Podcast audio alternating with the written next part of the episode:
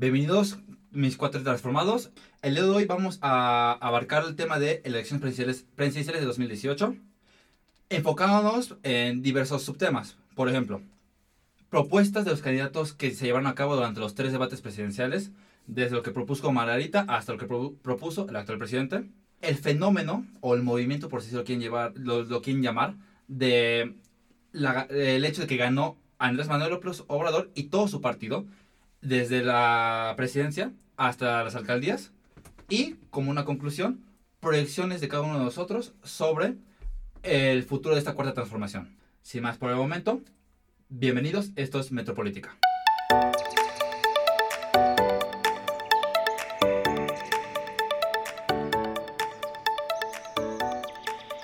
Ahora bien, me acompaña el día de hoy este, por favor. ¿Qué tal, este Alejandro? ¿Cómo estás? Bien, ¿Cómo te bien. ¿Cómo te llamas, por favor? Eh, hola, soy Alan. Y me acompaña también. Hola, yo soy Daniel Ernesto. Perfecto. Bueno, ya Eh, introdu- estudiantes de... De la carrera de Derecho. la carrera de Derecho. Entre de la comillas, ¿no? O sea, ahí de- la llevamos. ¿Estudiantes? estudiantes, ¿no? Ahí vamos. Sí. Ahora, bien, ya dije los temas, ya los introduje. Eh, ¿Qué te parece si en este caso, Daniel, tú nos arrancas? Ahora bien, quería que buscamos el primer subtema, por así decirlo, es propuesta de los candidatos. ¿Tú desde qué, desde qué punto lo quieres abarcar? Bueno, este, la, la idea de abordar, de entrada, ¿no? Como introducción, la idea de abordar las, las elecciones podría parecer, este, ya muy redundante en el sentido de que fueron ya hace varios, varios meses, ya casi un año, este, y ya se dijo, ¿no? Ya hubo muchos debates al respecto, pero yo creo que es importante retomar toda la, la temática para hacer un repaso, ¿no? De, de qué pasó, qué ha pasado y desde luego enfocar en la, más bien hacer un, un zoom en la perspectiva de la juventud, ¿no? Porque si nos preciamos de ser algo es de ser jóvenes, entonces pues hay, hay que darle, darle voz, ¿no? Al, a la generación. Me parece una gran idea. Entonces, te vuelvo a insistir. ¿Con qué te gustaría comenzar? Voy para allá, no, no presiono. Bueno, entonces, permítame. Alan, ¿tú desde qué punto te gustaría abordar este tema? En Ajá. primer lugar, en primer lugar dejar en claro, y es algo que no podemos negar, estas elecciones fueron históricas. Vivimos Claro. hace casi un año un proceso electoral histórico por muchas razones. Eh, me parece que la principal podría ser el hecho de, de la diferencia existente entre, entre el primer y segundo lugar. Es decir, en número de votos. Ujú. El porcentaje. Decimos, exactamente.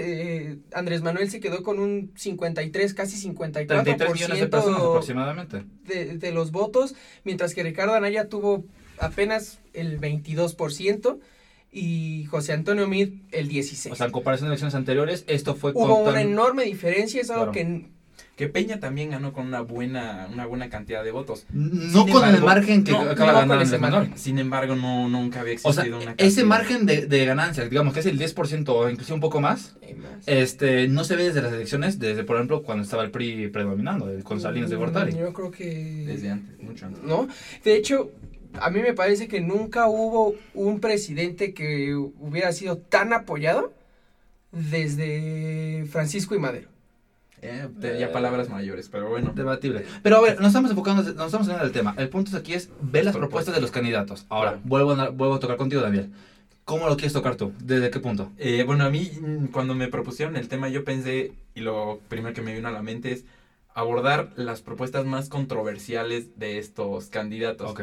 Coloridas, oscuras, unas muy técnicas, tenemos por otro lado totalmente populistas. Es, esa era la idea, este, abordarlas en cada una con su naturaleza. Por supuesto, ¿con qué te gustaría comenzar? Eh, podemos empezar con Ricardo Anaya, si quieres, el, el candidato propuesto por el Partido Acción Nacional, Ajá. por el eh, Partido Revolucionario Democrático, el PRD, que desde ahí ya encontramos una dicotomía terrible, ¿no? Pero ese lo, lo podemos abordar un poquito más adelante, de cómo se Pero constituyó no, no, su si quieres, como una introducción o como un cerrar rápido. No, ¿Por qué dices que hay una... Dicotomía, Sí. bueno, creo que es claro, ¿no? La ideología política del partido del PRD y del PAN, No... la- sus naturalezas eran esas, ser contrapuestos, ¿no? ¿Y, cómo acabaron siendo del mismo bando? Es... Que bueno, tampoco podemos detenernos simplemente en, en la coalición que llevó a, a- a Ricardo Anaya. El presidente Andrés Manuel López Obrador llegó con un con una coalición entre un gobierno supuestamente de izquierda. Y un partido mucho más conservador que el PAN, que fue Partido Encuentro Pero- Social. Entonces, Creo que aquí, haciendo un paréntesis, podemos dejar en claro que estas elecciones también se caracterizaron por ser elecciones sin brújula ideológica. Totalmente. Sí, de acuerdo con Sin eso. brújula ideológica, no, Yo diría no existe. Ahora, permíteme, ¿no? Sí, vamos. Daniel, ibas al punto, ¿no? De hablar Claro. sobre Ricardo Anaya. ¿Qué propuesta te pareció un poco controversial de él? Él- Él hablaba de un salario universal. Claro. El, único requisito para tener lugar, más bien para ser eh, beneficiario de este de esta propuesta era ser mexicano. Entonces, aquí es la es, es donde yo encuentro la contradicción, la esquizofrenia política, porque es, eh, estamos hablando que Ricardo Anaya salió de un partido de, de Acción Nacional este que se precia de ser un partido pues podemos decir de derecha, de conservadores, eh, de modelo liberal económico, en el mejor de los casos liberal. Ah. Entonces, eh, ¿de dónde sale la idea de sacar de, de esta propuesta que es eh, a todas luces una propuesta totalmente populista que viene a, a decirle a las personas, si votas por mí, te voy a pagar dinero, literalmente, en mensualidades, a plazos. Es, es un compro de voto aplazado. Déjame, a mí me parece. Déjame permitirme hacer un comentario rápido. Entonces tú dices, la propuesta como tal de los salarios, salario universal, ¿es buena o mala? Malísima. Malísima. Malísima. Y no solo en el contexto del PAN, como, como una postura ideológica, sino es mala eh, con respecto a cualquier partido político. Ya si me dijeras que la puso el PT, Morena, quien la haya propuesto es una verdadera Propuesta populista y... terrible. Ok, gracias. Eh, ahora, ¿algún otro candidato del cual quieras abordar? Por ejemplo, y, y este lo quiero abordar no tanto por la propuesta, sino por los colores que le dio a la elección. Y no lo digo colores como un, como un halago, sino más bien como un eufemismo, eh, intentando sonar amable. Este, del bronco. Las- la, la figura del bronco, este ranchero, norteño, Adinerado, ¿no? adinerado, es misógino. A ver, Es- aguanta, es- pero ¿por qué dices misógino? bueno, ah, son conocidas las, las Declaración. declaraciones. Fueron hace ha meses hecho. nada más, haciendo para hacer hincapié a alguna que te, que te llegue a la mente. Pues me acuerdo mucho de esta niña que, que dice que está gorda o que, que, las, que a las, que a las niñas gordas nadie las quiere. a las niñas gordas. Gravísimo. Mira, amiguito, ven para acá. A una niña gorda no la quiere nadie. Estamos todos de acuerdo en eso. nadie. O sea, un sujeto políticamente incorrecto, ¿no? Escatológico. Yo, yo creo que era, era la, y ese es, es a lo que yo iba, esa es la propuesta. La propuesta era si Donald Trump es un sujeto escandaloso y causó muy buen muy buena impresión en Estados Unidos, en México también funciona y podemos reproducir esta figura de un candidato escándalo que, que le va a gustar a- al, al género popular. O sea, tú comparas, digamos, al Bronco y a la tropa en el sentido del escándalo que causan los dos. Sí, en lo controversiales. En lo controversiales. Ah, ok, entonces en dado caso. Ahora, ¿tú qué crees que, que traía el Bronco, a, digamos, a ser, a ser un candidato presidencial? ¿Traía algo, algo positivo? Yo creo que no. El, el Bronco ya era gobernador del estado de Nuevo León y yo creo que ahí ya tenía mucho. Tuvo la fortuna de ser un, un candidato independiente que llegó al, al triunfo y yo creo que su historia con eso ya estaba bien escrita, que tampoco está haciendo un gran trabajo en Nuevo León ni, ni lo venía haciendo de tiempo atrás. Entonces yo ya no veía sentido a la, a la necedad.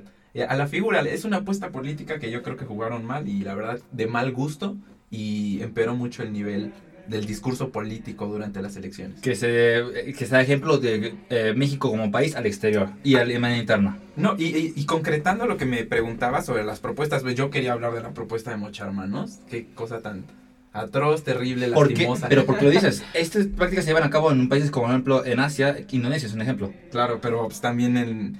Es que no, es, es insostenible la, el argumento de que por qué otros países lo hacen, por qué nosotros no. Medio Oriente, en muchas eh, tribus también de África se cortan los clítoris de las mujeres, no por eso significa que es una práctica siquiera admisible. Yo creo que el discurso de derechos humanos es uno en el que todos estamos ya casados, la constitución, artículo primero, todos.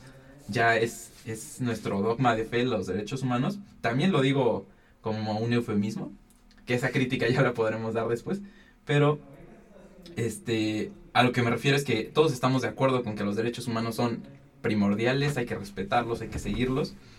Y la idea de regresar a flagelación, mutilación, penas trascendentes, mm, bueno, viene a matar siglos de evolución política y, y en tanto al poder punitivo del Estado. Me parece perfecto. Ahora, bien, Alan, ¿tú qué me puedes decir sobre las... ¿Tú qué acercamiento te gustaría tener acerca sobre las propuestas de los candidatos? Yo, eh, a mí me gustaría abordar este tema de las propuestas desde el punto de vista de qué propuestas, con qué propuestas me quedo. Ah, ¿Con qué propuestas me quedo yo? Y, y no solamente eso, sino con qué propuestas nos debimos de haber quedado todos. ¿Por qué? Porque ya decides tú qué debemos elegir. No, todos. no, no, no, no, no, ni mucho menos. Pero no creo que todos los candidatos sean malos, ni todos los candidatos sean buenos de pies a cabeza. O sea, Margarita, ¿Margarita tiene algo rescatable? claro, todos, todos, todos nuestros candidatos tuvieron sus puntos a rescatar. Claro. Eh, En tu opinión, por ejemplo, ¿cuáles son los más rescatables? Los puntos más rescatables. En primer lugar, De sus propuestas, claro. Ricardo Anaya. Ok. a Ricardo Anaya eh, en su propuesta de seguridad tenemos a dos eh, perspectivas de la seguridad. La de Andrés Manuel López Obrador, que hoy, eh, durante la campaña no lo vimos, pero ahora la estamos viendo, que es la Guardia Nacional. Ese es su plan maestro para la seguridad. Oye, permíteme. Ahí, ¿cómo ves tú? Ese discurso nunca lo, lo- nunca lo utilizó en campaña. No, no, y de no. repente salió de la nada al momento de Andrés hacer... Manuel, Andrés Manuel no solamente no ocupó el discurso de la Guardia Nacional, sino que ocupó un discurso completamente contrario. Durante su campaña, él estuvo, dice y dice y dice que el ejército se tenía que salir de las calles. Que, le- que la, que la estrategia de seguridad de gobiernos anteriores no había funcionado.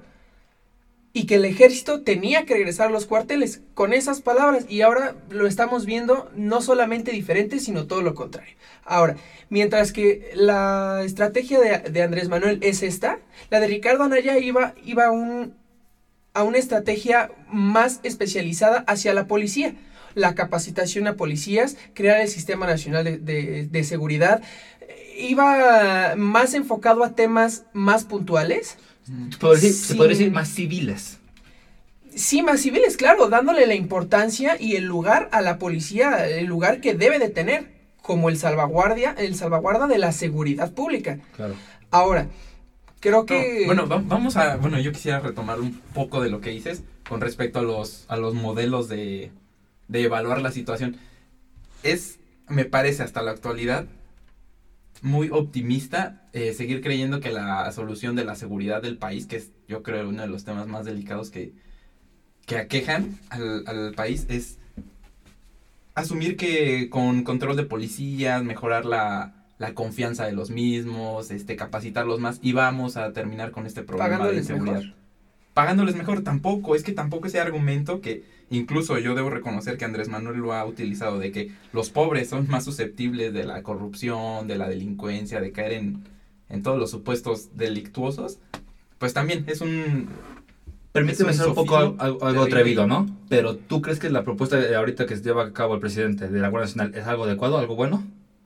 Mira, hay que revisar bien la reforma en materia de Guardia Nacional. Bueno, en, en materia de defensa en general. El, la Guardia Nacional se plantea como un mando civil. Entonces, yo ahí lo veo, está bien, querían un mando militar. Mando, mando civil con Mando cuatro, con cuatro militares al frente de... Es que mira, la cosa es esta, en el transitorio se dice que es, es eso. La Guardia Nacional cuenta con cinco años para volverse 100% civil. Exactamente. Es decir, durante todo el sexenio de Andrés Manuel, la Guardia Civil va a estar al mando de un militar. Sí. ¿Cinco años? Ah, Y- y veremos, un militar que se va a retirar dentro de un periodo de no sé Sí, cuántos claro, meses, claro. pero no obstante sigue siendo militar, ¿no? Y, y dicen que, que esto es así porque se necesita de un mando militar para poner en su... En para su lugar. organizar de forma correcta Ajá. a la Guardia Nacional. Si quieres, si, si tu idea es hacer un cuerpo civil, Ujú. Pero sabes que no lo vas a hacer, no lo vas a poder hacer, Ah, entonces ¿para qué lo haces? No, más bien, ¿para qué dices que no que vas a hacer una cosa y terminas haciendo otra? Exactamente. Es que, bueno, ese es un, un problema totalmente de pronóstico, a mí me parece. Hubo un pronóstico muy optimista en términos de seguridad y por eso se optó por decir... Más bien, ahí sí hubo relativa responsabilidad, pero no creo que haya este malicia, no sé si me explico, no hubo voluntad de engaño, sino un, un mal pronóstico. O sea, Y un, ahora- un mal cálculo por parte del presidente. Un mal cálculo. Así es. Ok, y es, es- Pero, pero hay- pero hay- hay que estar de acuerdo en que en política no existen malos cálculos y no existen las coincidencias. Yo creo que sí. a ver, pero ¿por qué? Bueno, vi- vivimos en un régimen completamente diferente donde el presidencialismo de los setentas está regresando. Lo que dice el presidente es ley. Y que haya pasado sin su consentimiento o que se le haya pasado por accidente, yo bueno, no es que era candidato, no era presidente. Entonces no. y ahorita es- la Guardia Nacional la dijo A- cuando, ya era, era, digamos, presidente electo, no presidente de funciones. Bueno, es que y, no el cal- y el cálculo y el desarrollo de, la, de, digamos, bueno, que lo que yo he entendido, no sé si ustedes me pueden confirmar, es que el cálculo y el desarrollo y la planeación de la Guardia Nacional ya se llevó a cabo cuando él ya estaba el presidente en funciones. Sí. Ya fue un error como tal suyo de el presidente de la República, no del Es que no candidato. es un error. Yo insisto, la Guardia Nacional no es un error. Fue un error haber dicho, no va a haber, este, el ejército se va a los cuarteles. Eso fue un error. Fue no haber medido el, el- El discurso político. exactamente, no haber medido las palabras. que ya se conoce de Andrés Manuel. Si quieres. Ok, pero a ver, entonces, Muy indiscriminado en su discurso. para poder seguir, ¿no? En palabras simples, ¿tú co- en lo general o en lo particular apruebas la Guardia Nacional? Sí lo apruebo. ¿Crees que vaya a servir, eh, digamos, en el plazo de cinco años que se, pre- que se prevé? Es la idea, claro que sí. Yo soy optimista. No, no soy una persona. Con eso basta. ¿Qué de ti? ¿La apruebas en lo general o en lo particular? ¿Crees que funcione? Espero que funcione, pero no dudo que sea la mejor estrategia ni que sea la única solución a la cual se pudo haber llegado. O sea, en lo utópico te gustaría que funcionara. Pero Ah, ya, claro, no, a prac- todos, ya a no todos. práctico te preocupa. Mm, Claro. Me, Vale. Tengo mis dudas. Ok, entonces, bueno, se- seguimos con la parte de... ¿Les parece eh, rodamos al segundo tema?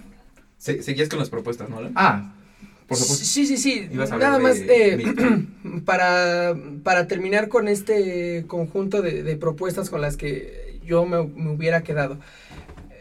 El carácter de José Antonio Mid, al representar al priismo, siendo que él no era priista, eh, Hazme el favor.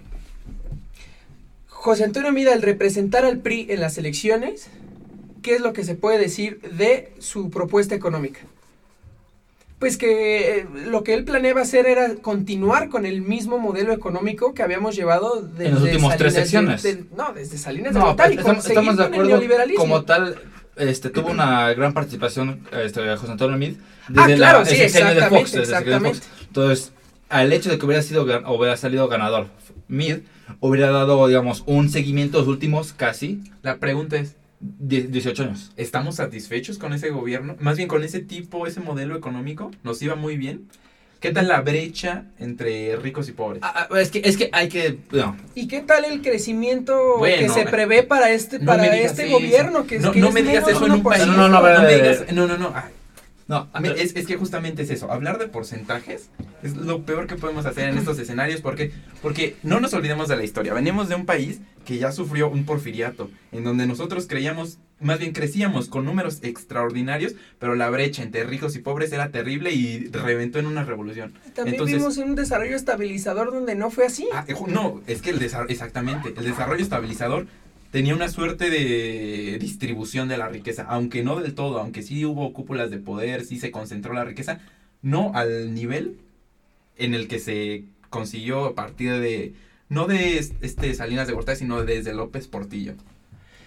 Ok, eh, sí, eh, pero si vamos a medir el- el- la calidad de un modelo económico por la redistribución de la riqueza, que es un poco lo que estamos viendo con Andrés Manuel con estos apoyos sociales, que Claro. también son bastante cuestionables. ¿Qué, Estás- qué- qué estás- cuestionable? A ver, a ver, a ver. Bueno, estás, rega- estás no regalando, estás dando dinero a diferentes sectores de la población, o sea, pero, se- pero le está, claro, sí, si, si me lo, si me lo permites, o sea, es- esos sectores, esos apoyos, ¿no, no se vienen a dar? Sí, claro, y es porque se, porque se han venido dando Una pregunta, ¿la desde beca? muchos años. Ahorita ni, ninguno de nosotros tenemos beca O sea, por la no, cuestión no, de la que huelga. eh, pero sido soy becario, claro que soy becario. Sí, sí, por supuesto, pero ¿No te ha caído bien? no me ha caído en la cantidad que yo quisiera.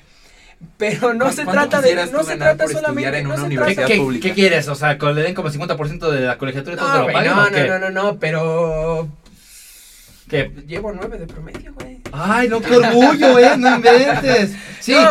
ha de costar un buen sacarlo, ¿eh? Si es que yo vivo lejos. Este, Vives aquí a la vuelta, no, no, inventes. o sea, apenas. A lo que voy es que quejar, no, eh, no, no solamente se trata de las becas a estudiantes, ni de los apoyos a las mamás, ni a los abuelitos, ni nada de eso. aunque estos apoyos se deben de mantener porque son necesarios, si vas a medir, el, si, es a lo que voy, si vas a medir la eficacia de un modelo económico o de, un- de una manera de llevar la economía de un país por cómo estás regalando el dinero y estás desatendiendo los altos niveles de desempleo que han crecido y estás desatendiendo otros factores macroeconómicos, no puedes decir que estás llevando bien la economía de tu país. Estás diciendo que estás llevando una política social y populista porque hay que decirlo bien. El proyecto de Andrés Manuel es un proyecto transeccional. No es un proyecto que se ve nada más para seis años. Claro, Es claro. un proyecto que se que, que A futuro. planea exactamente. en Y, y cómo vas a y cómo vas a mantener esos esos a esos votos pues teniéndolos en tu cartera. Ahora, si me lo permiten, rápido, No. para recalcar, este, los gobiernos anteriores, panistas y lo que fue el sexenio de Peña Nieto, en lo macro, ¿ayudaron al país? Por supuesto que Es sí. que no, Ah, es que es esto. a lo que voy yo, eh, mi punto es ese, ¿en lo macro ayudaron al país? ¿Estamos de acuerdo o no? Ah, Ahí te va. En lo, a, a lo que voy yo, porque digo, en lo social no, Está- la, la brecha entre pobres y ricos se amplió, eh, por decirlo, ¿qué es lo que está haciendo al revés Andrés Manuel? Andrés Manuel está intentando cerrar la brecha entre pobres y ricos A Pero costo co- de los a costo de la parte macro. La cosa es esta. La, la, la- con lo que tú refieres como economía macro o macroeconomía, este, no es lo que parece. Ahí te va. ¿Quiénes determinas, quiénes, quiénes miden, quiénes son todas estas, y ya lo voy a decir, calificadoras que nos dicen cómo vas, cómo no vas, qué, qué tal esto, qué tal lo otro? Todas son calificadoras, ¿estás de acuerdo? Internacionales, no mexicanas, O tu todas propia tienen un Secretaría de. Economía y de y tu Secretaría de Hacienda y Crédito Público que también pueden hacer sus predicciones y sus cálculos y en ninguno de los dos ni en los estándares internacionales tenemos eh, Un pronóstico de un 4%. crecimiento- un crecimiento, un Bueno, crecimiento positivo. Si no me equivoco, la Secretaría de, la, la- la Secretaría de Hacienda y Crédito Público dijo que creceríamos entre el 1 punto tantos por ciento al 2. y si bien Las calificadoras prácticamente daban el mismo pronóstico. Ujú. Y sin embargo llegó el presidente y dijo, no, ¿saben qué? Todos están mal, mis números dicen que el 4%. ¿Eso está bien o está mal? Pues habla de un... de un- una- habla de la misma de- terquedad de Andrés Manuel de siempre. Ahora, O sea, no, seas- no siendo optimista, está siendo terco. Sí, claro, por supuesto que sí. Una cosa es ser optimista. ¿Por qué? Porque cuando tú eres optimista dices, estoy mal, pero puedo mejorar. Lo que hace Andrés Manuel es decir, no estoy mal y voy a seguir en la misma línea porque estoy bien. Aunque la realidad sea otra. Vamos, vamos a remontarnos lo que preguntabas de otros gobi- de gobiernos anteriores. La crisis económica internacional de 2009, 2008-2009, Sí. Si no nos pegó a nosotros como mexicanos de la manera en que nos debió haber pegado por cómo les pegó a otros países, fue por la, fue por la excelente política económica que llevó. Si, lo, si no lo quieren ver a Calderón, no lo, no lo vean a él, vean a José Antonio Mid. Es, ese es el referente más claro de que otros gobiernos pudieron llevar una, una macroeconomía, un crecimiento, o aunque sea una estabilidad, sin que nos, como dicen, que a Estados Unidos, si a Estados Unidos les, les da gripe, a nosotros nos da pulmonía. Eso lo evitamos en el 2008 y 2009. Y eso es lo que tú querías llevar con lo, la- lo Con que, José lo que brindaba José Antonio y Claro su, sí. digamos, corriente política. Claro que sí, aunque también estoy muy de acuerdo con Daniel. Si vas, eh, si vas a arriesgar a, a la macroeconomía, al crecimiento del país, por darle dinero a personas, por la, por la distribución de la riqueza, está mal. Y también al revés. ¿Qué es lo que otros, qué es lo que otros gobiernos estuvieron haciendo? Se, se, se incrementó la brecha por tratar de llevar un crecimiento que tampoco, ¿no? Pero bueno, de hace seis años podemos decir que lo que nos mantuvo en este crecimiento tan paupérrimo, tan pobre, fue, entre otras cosas, la corrupción. Pero al final del día lo que tú dices es lo siguiente. Es lo, que, lo que brindaba Mid era, digamos, un posible crecimiento económico constante como el que venía llevando a cabo los últimos años, ¿no? Ok. ¿Algún otro candidato que te gustaría hablar de? Recalcar la, el chiste que fue el Bronco, Chiste. fue un chiste, Sí. fue un chiste, como dice Daniel, también eh, rebajó y, y- y pisoteó el nivel de discurso que teníamos y, y el nivel de discurso podríamos haber tenido. que, podíamos no- haber tenido no y sobre todo que merecíamos Claro. para unas elecciones como las que tuvimos. Y a Margarita, bueno, no me gustó que se haya salido, no me gustó. No, A mí, me- a mí me ¿Qué hubiera gustado. tu candidato a Naya, digo? No, no, no, Le- no, le no, no, no, no, perdón, perdón, pero, pero aunque. Anaya, aunque Anaya ha hecho sus canalladas en el PAN, Ajá. Margarita encontró la fuerza política para ser candidata independiente. A mí eso fue lo que no me gustó, que se saliera de la contienda. No es que se estaba muriendo su campaña, digo. Sí, claro, pero pues si ya O no estás, no, me vas a decir, no me vas a decir que al llevó una, que le daba pero no me vas a decir que no, llevó una campaña peor a la de Josefina Vázquez Mota. Si me lo permiten, para, digamos, Ahí se van, ¿eh? para Exactamente, y Josefina Vázquez Mota llegó hasta el final. si me lo permite, para, digamos, cerrar lo que es este, este primer segmento, este, si tenemos que poner en una, digamos, escala o un nivel a los candidatos. ¿quién poner como último? De lo que, el que aportó menos o el peor candidato El Bronco. ¿El Bronco? Sí, sí, sí, sí, sí. O sea, teníamos mínimo... Aunque el hecho de que el Bronco, a comparación de Margarita que sí se salió, el Bronco duró todas las, la, la- presi- todas la- las elecciones. Sí. Pero aún así, tú, en tu opinión, ¿crees que no, no traía nada más para, digamos, No, el Bronco es una ofensa a la inteligencia, así de fácil. Margarita podía ser mala candidata, pero nada más. Ok, entonces tú dices, último lugar, el Bronco. Cuarto, Eh, Margarita. tercero, Pues mi, segundo. Anaya. Y como el primero que hizo mejor candidatura, por así decirlo, o campaña electoral. Pues la hizo 18 años, ¿cómo no va a ser, güey? Perfecto. Entonces, a ver, ahí está su pronóstico. ¿El tuyo? Yo creo que yo pondría, sería, mi lista sería la misma, pero no por las mismas razones. Ok, por favor. Andrés Manuel sería el número uno, no El porque fuera el mejor candidato, sino porque fue el mejor político. Está arriba en las encuestas. Él, él no fue el, para mí no fue el mejor candidato, pero fue el mejor político. Ok. El Mira que- mira que mejor- llevaron- el que supo mejor jugar las cartas. Claro, decirlo. claro, por supuesto, y no solamente en, en su campaña que duró 18 años. No, no, no, en su campaña, en la campaña presidencial que duró meses, se vio solamente un poquito, se, se vio la consolidación de un proyecto de 18 años. Ok. Segundo eso- lugar, ¿se lo darías? Como político, y eh, yo creo que también Anaya. Anaya. Sí. Y también creo que sería bueno resaltar el hecho de por qué llegó, por qué no llegó Anaya, ¿no? El, esta serie de, de ataques en su contra por parte de la PGR, también hay que decirse, si no hubiera sido esto, Ah, bueno, si no hubiera lavado dinero, no hubiera. bueno, no pero hubiera ¿quién dice que lavó dinero? La PGR, bueno, no, la FGR Bueno, ya dijo que no. ¿Y de quién es la FGR? ¿Del presidente? Y el presidente está en plan indulto, o sea, ¿ves? Ese, ese es el asunto. No, también. no, no, no, no, no, claro es que, que, sí. lo Claro que que hizo, sí. lo Le dijo, en un, le dijo en un debate político, ni a ti te voy a meter a la cárcel. Yo lo recuerdo con todas sus palabras. Y entonces, Pero lo que le dime, dijo la ¿no está FGR no fue la decirle, promesa? pero lo que le dijo la FGR no fue decirle, eres culpable, pero te voy a dejar. Obvio no, lo que la FGR dijo fue, no eres culpable. Y si, Ah. y si me vas a decir, ¿Tan y si me vas a decir, somos? no, espérame, si me vas a decir que la FGR actuó de una manera en la cual eh, se nos hiciera ver a nosotros, la gente, que él no era culpable, pero ellos saben que sí, entonces, ¿qué hay de diferente?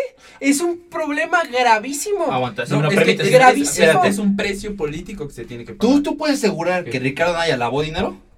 A ver, no, no, no, a ver. No, no, no, no te, no te confundas, es que no se trata de que yo me ponga en plan detective a, Ah, obviamente a no, no, ofrecer claro no, no. no, no. Daniel Detective. Sí, no, no, no, es, no tiene sentido. La cosa es esta. Eh, es, es pura cu- cu- cuestión de intuición y de Ajá. ser sur- suspicaz. Nada más. No, yo no les pido más inteligencia más que esa. Tú dime. Es que no, no podemos nosotros decir, no, la PGR le tiró la Eh, ta- campaña. Pero tampoco la nos puedes decir no estúpidos por confiar en lo que dice la fiscalía.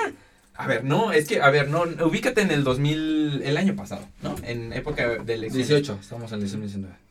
No importa, no importa. Vamos a pasado. ponerlo bien en contexto. A Naya ya casi pegándole muy cerquita a Andrés No, Manuel. ¿eh? nunca estuvo a, a me- nunca Se- estuvo a más sean de 10 honestos, puntos. dis- discúlpame. Siempre estuvo a 10 puntos en las Este, encuestas de- o como más. Y creciendo Tú- y, y y más. haciendo y haciéndolos cada Pero vez si me lo permites, tú, y tú lo acabas de decir, la campaña que manejó Andrés Manuel, políticamente, claro. no tenía, nadie tenía esperanza de ganarle. No había ningún político en ¿Quién ese sabe? momento. ¿Quién sabe? No, ¿Quién que, sabe? no, no tenía Mira, siendo honestos, lo tengo que decir yo, este, y una humil- humilde opinión, ¿no? Anaya tuvo que eh, co- combinarse con un partido, tuvo que unirse a otro partido eh, que era completamente ideas co- diferentes, para intentar darle lucha a lo que era el movimiento de este Andrés Manuel.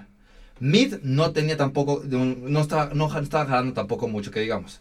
Y ni se hable de Bronco de Margarita. Nadie tenía esperanzas realmente de ganarle. Lo que pudo haber, lo que pudo haber hecho, lo que hizo las acciones del PGR, es que quizás, quizás, bajar este porcentualmente a un grado mínimo. No. No, yo creo que la PGR no tuvo ninguna incidencia. Así de fácil. No, es más, hasta le dio popularidad. Yo creo que ahí... Ricardo Anaya No, no. no, güey, ¿cómo crees? Claro Y si, y si, y si vamos a, a- a decir que Anaya nunca estuvo cerca de darle batalla a Andrés Manuel, lo que sí podemos decir es que estuvo, eh, si no, le, si no le quitó la posibilidad de ser presidente, sí le quitó la posibilidad a otros partidos de pelear otros puestos. La gente que decía, ok, yo voy por Anaya, uy, ya no. Entonces tampoco voy por su coalición. Entonces, ¿por qué me voy? Pues por Morena. Claro.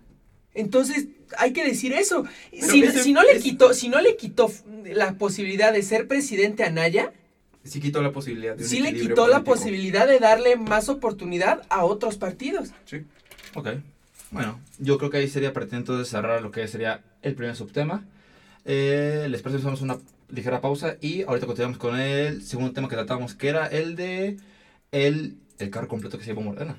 Desde la presidencia hasta las mínimas alcaldías que, que le pertenecían antes del PRI y de la nada cambian de los colores. ¿Les parece? Claro. Perfecto, entonces Regresamos. regresamos.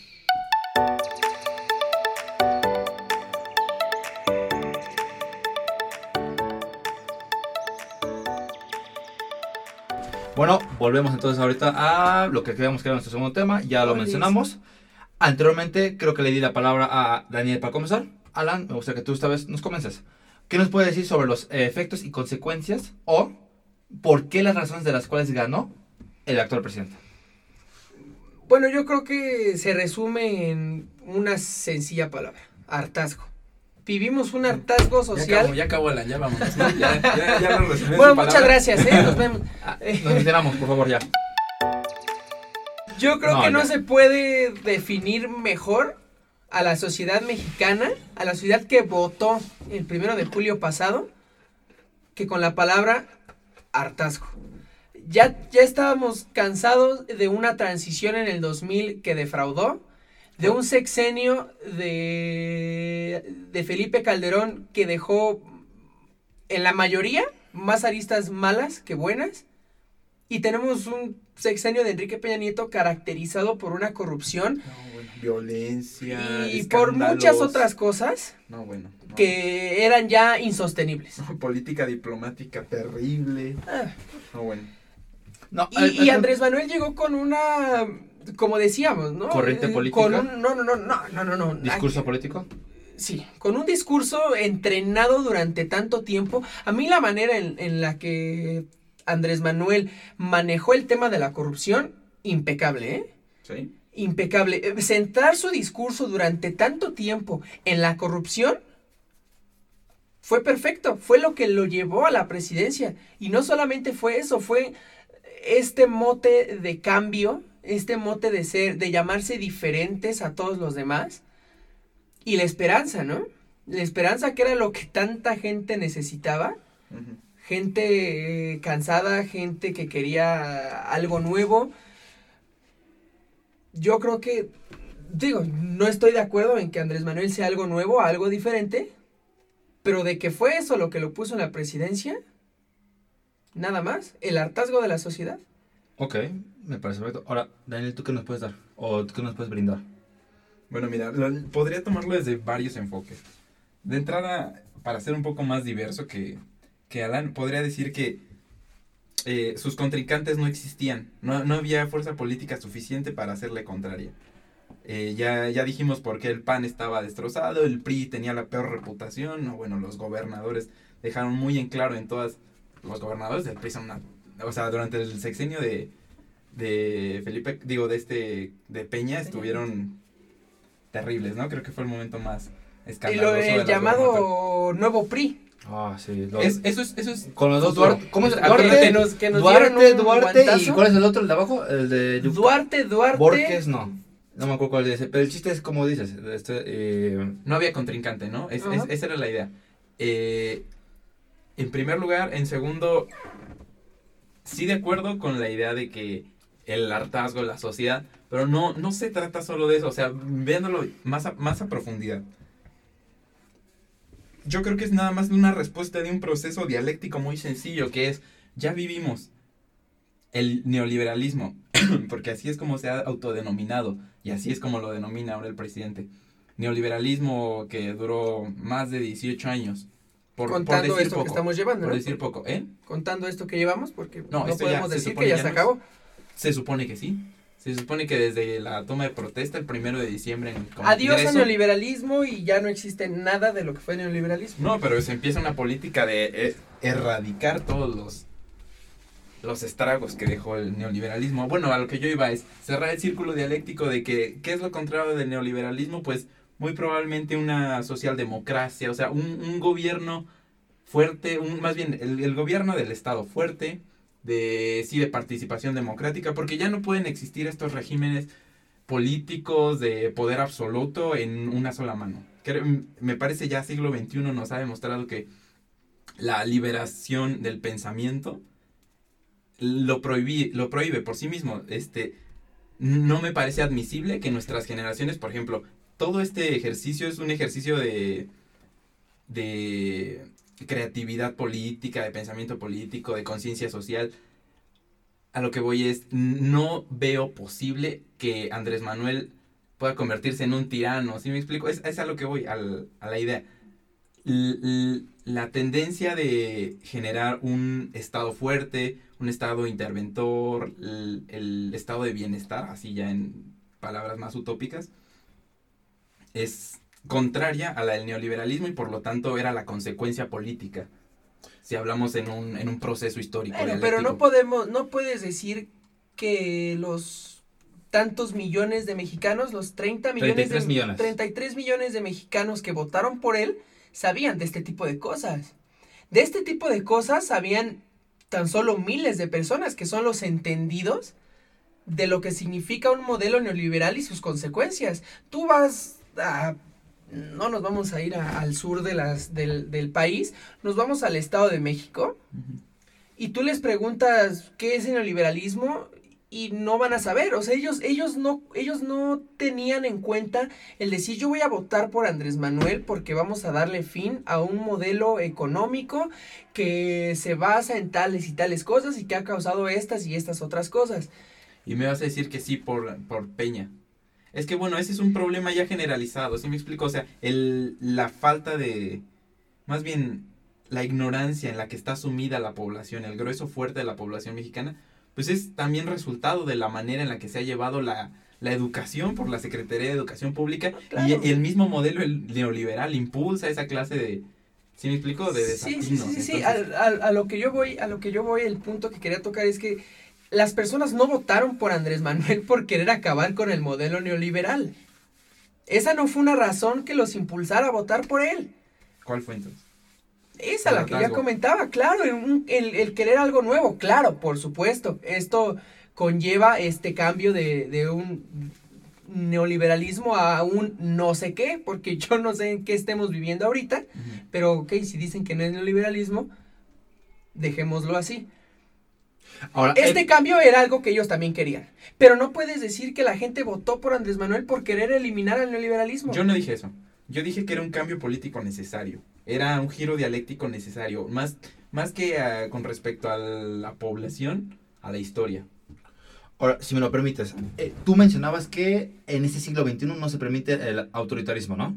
Ah, bueno, ya vas para. Ya sé para dónde Ahora, vas. mi punto, y ahora yo te quiero preguntar, ¿tú crees que Andrés Manuel no va para ese camino de autoritarismo? Ya lo es. ¿Tú Ya lo es. ¿Ya tú crees Andrés que ya Manuel- ahorita, Andrés a los Manuel- cinco meses de su Por presidencia? supuesto que sí, pero, pero no hay que verlo como un presidente que se quiere mantener en el poder y un dictador. No, Por no, no, no. Es un hombre totalitario.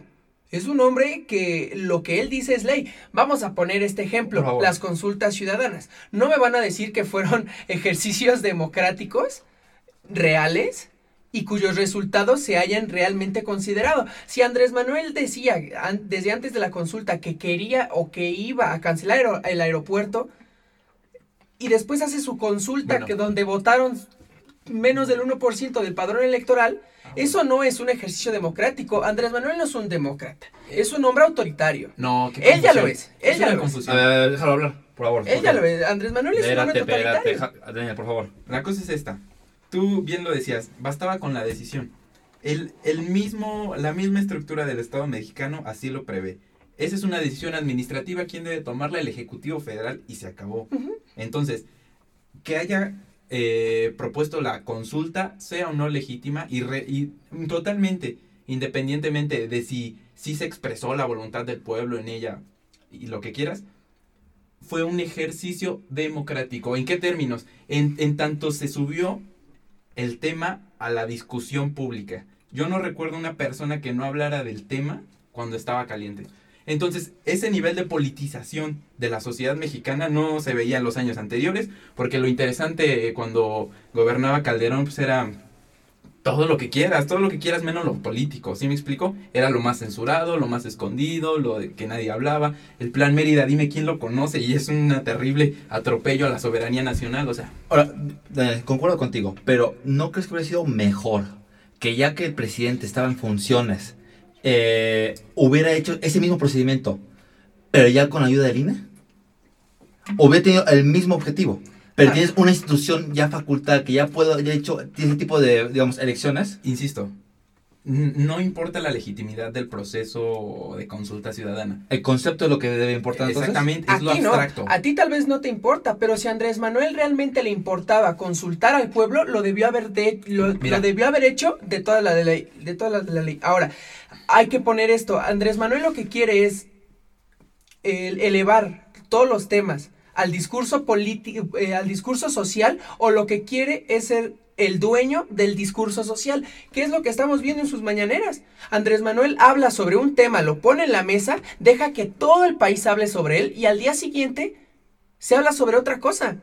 Andrés Manuel es, el, es, a lo, es lo que a él le gusta, ser el centro y ser quien pone los temas sobre la mesa. Te lo voy a poner así. Eh, eh, venimos de una, una serie de sexenios en la que no pasaba eso, ¿estás de acuerdo? El, el gobierno decidía qué Claro, iba a sí, hacer, sí, sí, sí, sí, opinión pública al diablo, o sea, no, no existía esta clase de... es- no se prestaba el poder a conversar al respecto.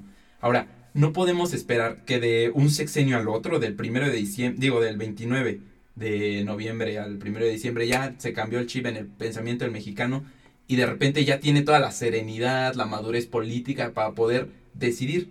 Yo no digo que sea incapaz, simplemente digo que el gobierno es pedagogía social por naturaleza. Entonces, si el gobierno está diciendo, aquí está el tema, vamos a discutirlo, vamos a platicarlo, vamos a explotarlo, caray, mm, en- enhorabuena. Bueno, y haciendo ese tipo de, eh, digamos, de reflexión, me gustaría pasar a lo que serán mis conclusiones. Ahora, si me lo permiten, me gustaría una proyección propia mía, una opinión humilde de qué Hombre, yo nos creo que espera. todos queremos escucharlo. ¿Quieres escucharlo, Daniel? Por favor, por favor. Son desgraciados ustedes dos, ¿eh? Dale. A ver, en sí. Ahorita lleva, hay un discurso muy enorme de que el gobierno de Andrés Manuel es- está muy mal, está pésimo, ha llevado muy, ha, ha llevado al, al país muy mal. La verdad es que yo opino que es muy temprano para empezar a criticar al gobierno, son cinco meses apenas, eh, y está intentando y se ve, bueno, me gustaría pensar que está, se, que se note un, intenta hacer un cambio para el país, para, para el bien.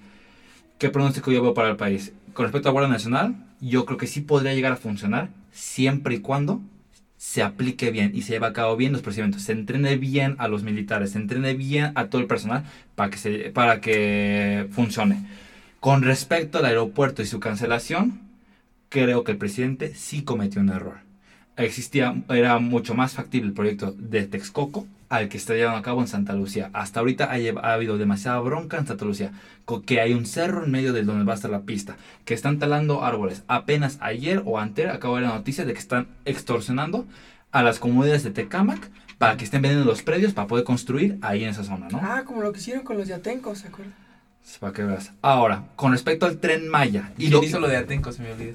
Ah, De Por- Atenco por el aeropuerto de Texcoco. permítanme, No, no, ¿sí? Todos quieren escuchar mi opinión, ¿sí? Ah, sí, perdón. Cállense. Ahora, con Ya no. No, ya no. Este, ya decidirán ellos cuando estén escuchando. Ahora, con respecto a lo que viene siendo el proyecto social que quiere llevar a cabo al sur del país, con el tren Maya, con la reforzación del Istmo, con el tren intercontinental del Istmo, estoy completamente de acuerdo. Excepto de una cosa que está haciendo mal. La planeación. Está llevando una pésima planeación a cabo. Está diciendo que va a hacer proyectos sin haber hecho un estudio adecuado antes. ¿Y qué está pasando entonces? los precios se están elevando a no más poder. El tren Maya estaba previsto para cierta cantidad y ahorita ya se prevé que se va a disparar a, a no sé cuánto porcentaje. ¿Por qué? Porque no se hizo un estudio antes, no está haciendo una planeación. Ahora, en este punto, en proyección al futuro es, yo veo de manera óptima, no. eh, ¿Optimista? optimista, gracias, el gobierno a futuro. No sé, eh, pero que para cerrar, Alan, por favor. Yo creo que aquí cabría hacer la pregunta de qué tan qué tanto tiempo puedes esperar para decirle a una persona que tenga un feliz año. Tú se lo puedes decir el primero de enero y cabe bien. Tú se lo puedes decir el 25 de enero y entra bien. Si se lo dices el 30 de mayo, ya no.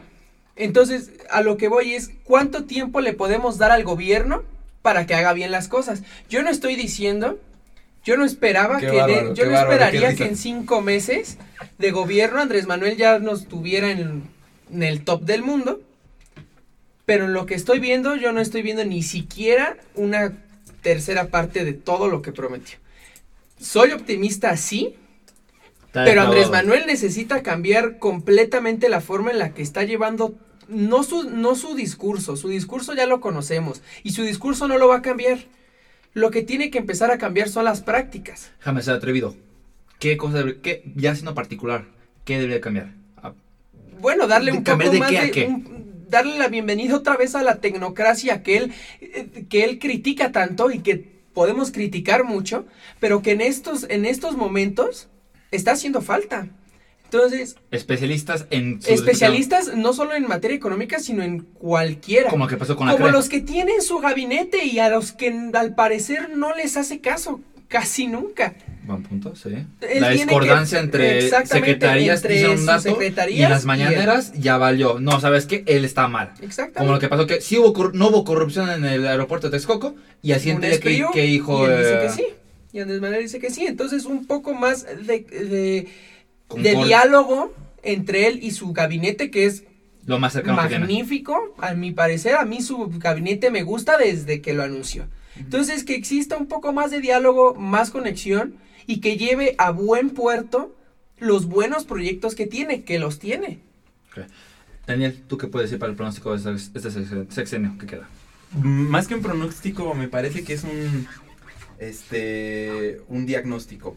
Parece que estamos sumidos en la en el eterno retorno, la, la paradoja De, de Nietzsche. de Nietzsche, sí. El- en la paradoja de que la falta, aquí lo mencionaba, la falta que nos hacen los tecnócratas y también cuando tenemos a los tecnócratas la sobra que nos hacen porque nada más sirven para sus intereses. Entonces es, Claro. es esto de eh, poder, más bien, ¿cuál es la fórmula secreta para poder equilibrar entre los mejores que saben hacer lo suyo, su trabajo, y trabajar para los demás? Si me explico, es, es teoría política, es de lo que Platón ya ha hablado muchas veces, y no, no cabe más que reducirlo a esas palabras, que no vamos a... Yo no puedo ser optimista con respecto a Andrés Manuel, lo, que tiene es lo que es. Mm, Lo, lo único que puedo es de cierto modo Puta, justificar. ya valió entonces. Cancelamos el programa. ah, cabrón. No, si no, tú no. y yo que no lo apoyamos en teoría, somos optimistas y tú sí lo apoyas. Pues no. No, a lo, a lo que voy es esto, que Lo que tenemos es lo que hay. es lo que hay, exacto. eh, Es, es nada más es esto. Y, perdón, y chingan a nosotros, ¿no? No, no, no, la tecnocracia no va a trabajar nunca para la democracia. Así de fácil. Y la democracia no va a ser lo suficientemente técnica para alcanzar el, lo óptimo, el funcionamiento óptimo del gobierno. Es, es a lo que yo O sea, si me lo permites, entonces, prácticamente, ¿ya nos chingamos? Claro que no, somos optimistas, somos mexicanos, chingados. O sea, obviamente vamos a ver las cosas del, del mejor modo, pero simplemente quédense con eso, de que con Andrés Manuel no podemos esperar que de un día a otro ya nos va a reír el país, no podemos esperar que sea un terrible, un, un fenomenal este economista, fenomenal este agropecuario, este Ni ingeniero. un fenomenal presidente. Político sí es. Si, si algo me No, queda no, claro no, es que claro, es no, un monstruo claro. de político, entonces es lo que más se espera de un presidente. Y yo creo que tomando, retomando el tema de Daniel ya para, ya para terminar, si tenemos a buenos tec- o si existen buenos tecnócratas y si tenemos, sí. no, espérame, pero tenemos al mayor representante del pueblo ahora en la silla presidencial, pues hay que hacer, hay, hay que tomar de los dos. Ahora tenemos esta posibilidad, tenemos esta capacidad. Antes teníamos o uno, bueno, el otro nunca lo tuvimos. Eh, Tú sabes que Tuvimos a la tecnocracia, ahorita, no, claro, pero No, no Andrés Manuel ha hablado. Andrés Manuel no ha hablado sobre la Creo reconciliación. que estamos hablando de tema. Este, al punto, entiendo lo que tú quieres decir, ¿no? Que al final de cuentas, lo ideal sería hacer la combinación de lo que trae el discurso como político, social que es Andrés Manuel. ¿A ti te gustaría Lo que lo que combinara representa. Con lo, un tecnócratas, que se unieran las dos fuerzas, ¿no? Eso sería algo, digamos, pertinente que nuestra audiencia los- lo, lo, lo retomara en sus casas y pues escuchar de ellos al final del día, ¿no? Yo creo que por hoy podemos dejar aquí el debate. Claro. Gracias. Este, agradezco a todos que están escuchando y esperamos verlos pronto o escuchar o que nos escuchen otra vez. En, O escúchenos o véanos. O... ah, sí, también este, quieran. se supone que tienen que agregar sus redes sociales, si es que tienen, Este, no, ¿no? No, ahorita, no, por ese no, ahorita, ¿no? esto, Sí, por ahorita no, güey. Puta madre, entonces ¿cuándo, güey? Luego. Después, ¿no? No, pues está Mañana. bueno. Ok, entonces, eh, ¿cómo lo cerramos? Eh, Ahí se ven, esto cuídense. fue, esto fue, ah, ah, no sé, güey, esto fue Metropolítica. Hasta la próxima. Hasta, ah, ahí se ven, bye. Bye. Fue bueno. Ok. No, Ahí- fue ahí- la- ahí, fue- va a haber fue- las criti- Para mí críticas. fue, para mí fue mejor de lo que yo esperaba. Mira, ¿Por qué? Porque tengo varias pudimos- críticas. Ah, no, claro, Ok. yo también. Este, bueno, Ah, pues vámonos me a cae salir mal, de aquí. me cae mal, güey. Hay que salir ¿Te de caigo mal? Ya, ya, hijo, Sí, ya, ya, ya, ya acabamos. ya. Hay que salir de aquí. Este, renuncio al proyecto que